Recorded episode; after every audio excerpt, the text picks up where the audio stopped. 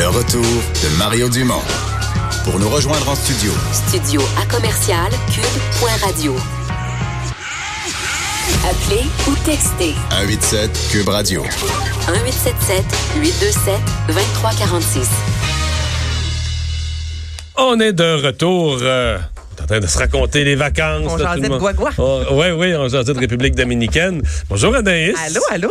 Et euh, ben là, on va jaser des Oscars Bien parce que c'est ce qui euh, c'est ce qui a attiré l'attention ce matin. Et encore une fois, une présence euh, québécoise? Une présence québécoise. les nominations? Oui, donc c'est à 8h18 ce matin qu'on dévoilait euh, les nommés. Sans grande surprise, là, je vous dirais, il y a le film évidemment Joker de Todd Phillips qui a récolté 11 nominations, dont bon meilleur film, meilleure réalisation, meilleur acteur pour Joaquin Phoenix qui a remporté également le Golden Globes du meilleur acteur. En tête, ensuite, en- pour 10 nominations, on a Irishman, Once Upon a Time in Hollywood et 1917 qui est présentement euh, en tête du box-office euh, nord-américain. Donc, beaucoup d'hommes. Je vous dirais qu'on s'attendait déjà à cette semi-controverse. Donc, beaucoup de blancs, beaucoup d'hommes qui sont euh, en tête de liste aux Oscars euh, cette année. Et il y a le film Parasite de Bong Joon-ho. J'ai toujours de la difficulté à le dire. Ça, ce film-là, je sais pas si vous avez entendu parler. Sans doute, ça a remporté la Palme d'Or à Cannes.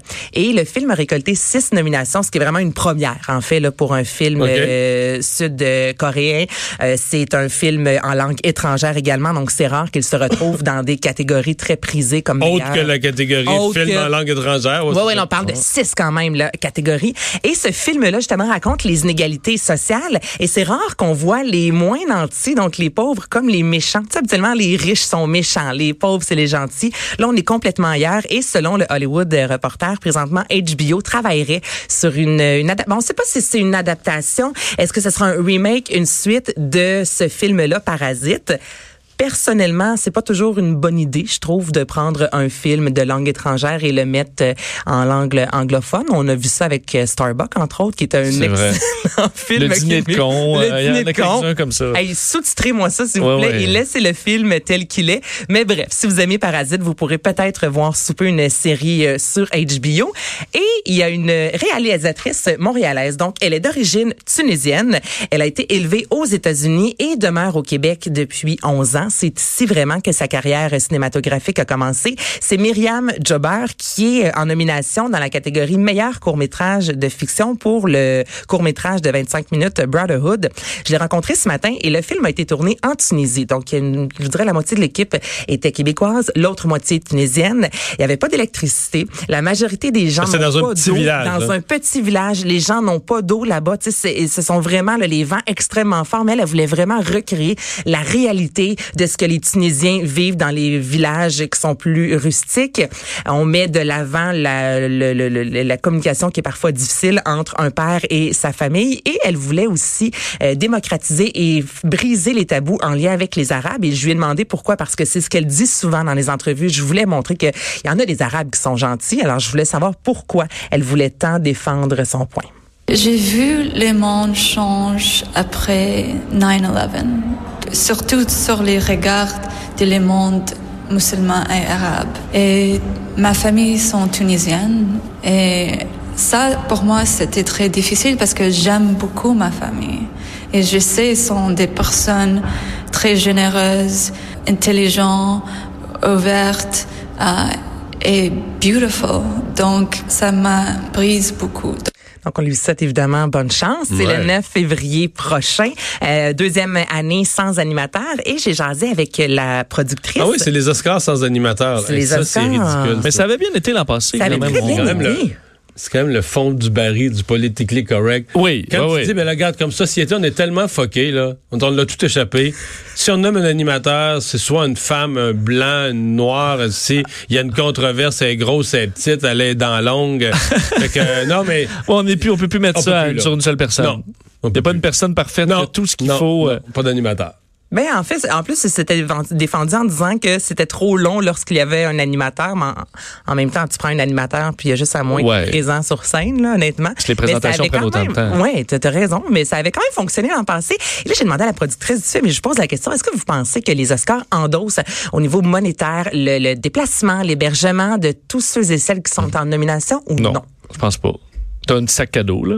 Moi, je pensais pas. Un énorme sac à Ouais, dos. c'est ça, ils vont avoir des cadeaux de fou, mais je Il y a pense un pas que sac à dos. Je pense pas qu'ils payent le- le- le- le déplacement. Non, mais fait que hébergement. ça fait énormément de sous, comme pour une équipe québécoise. Là, on s'entend que le cinéma, c'est pas ce qui est le plus rentable. On n'est pas un Tarantino de ce billet, monde. Montréal, Los Angeles, là. Non, non, tu payes ton billet, tu payes l'hôtel. Ensuite, on- ils ont droit à un billet pour la personne qui est en nomination. Elle a un plus un. Donc, encore là, c'est même pas toute l'équipe qui peut y aller. Non, ça coûte extrêmement Sinon, faut cher. t'achètes des places T'achètes des places. Ouais, ça coûte vraiment cher pour les équipes qui ont moins de budget. Une équipe montréalaise qui roule pas sur Mais là, tu peux pas, tu, tu peux décider de pas y aller, là. Ben aussi, là, euh, aussi, mais je, non, mais je voulais savoir quand même, on parle rarement du niveau monétaire et des Oscars. Moi, j'aurais pensé, écoute, ben, ils font des sous, payez le billet d'avion, s'il vous plaît. En casse économique, s'il y a de quoi. Ouais, ça fait quand même beaucoup de monde, là. Ben oui, c'est ça. C'est environ 300 personnes qui sont Non, en nomination. La si moitié ça vous habite à. Los Angeles. Je peux pas tu peux pas te trouver un fond de tiroir pour aller. Euh, pire, tu dors euh, 8 Ouais, mais- d'une chambre, là. Ben oui. Leonardo DiCaprio vient te chercher avec son avion. Oui, il passe te prendre. Ben. Ouais, il y a de la place de libre Ben oui. dans son jet. Hey, Mais- Vous autres, puis Leonardo, là. Ben non, puis ça partage les, les crédits carbone. Ah, il partage les crédits carbone? Ben non, mais s'il embarque des gens de plus en, pa- en passant par il Montréal. fait du covoiturage avec son immense jet privé. Ben oui, c'est parfait. Comment on appelle ça, du co-avionnage? Ouais, Ben oui, c'est très bien. Covol. Co-vol. Bon, Pearl Jam euh, s'en vient à Montréal. Ben, Pearl Jam, ça vient à Québec. Bon, Mario, Québec, au centre Vidéotron, quatre ans après avoir fait salle comble devant 17 500 personnes. Il y a un album également qui verra le jour sous peu, soit le 27 mars, Juggaton. J'ai bien hâte d'entendre cet album-là. Si vous aimez euh, la formation, 24 janvier à 10h, les billets seront en vente et il y a quatre arrêts seulement en euh, sol canadien. Donc, c'est Québec, Toronto, Ottawa, Hamilton. Non? Oh! Toi, vas-tu... T'es un tripot de chaud dans la vie.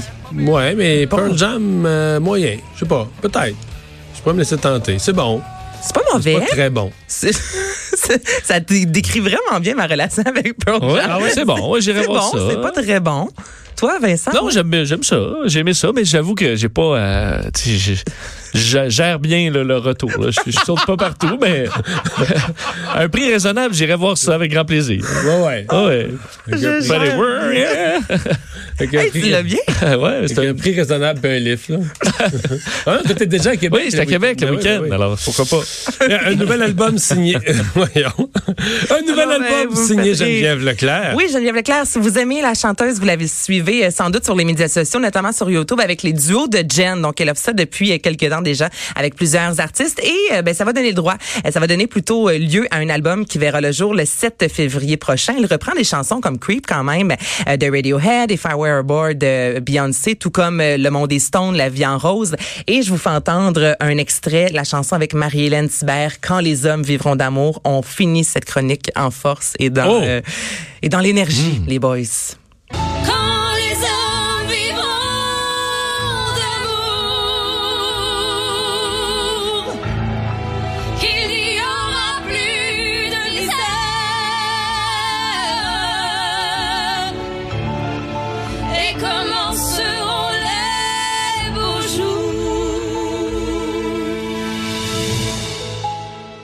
Mais nous, nous serons morts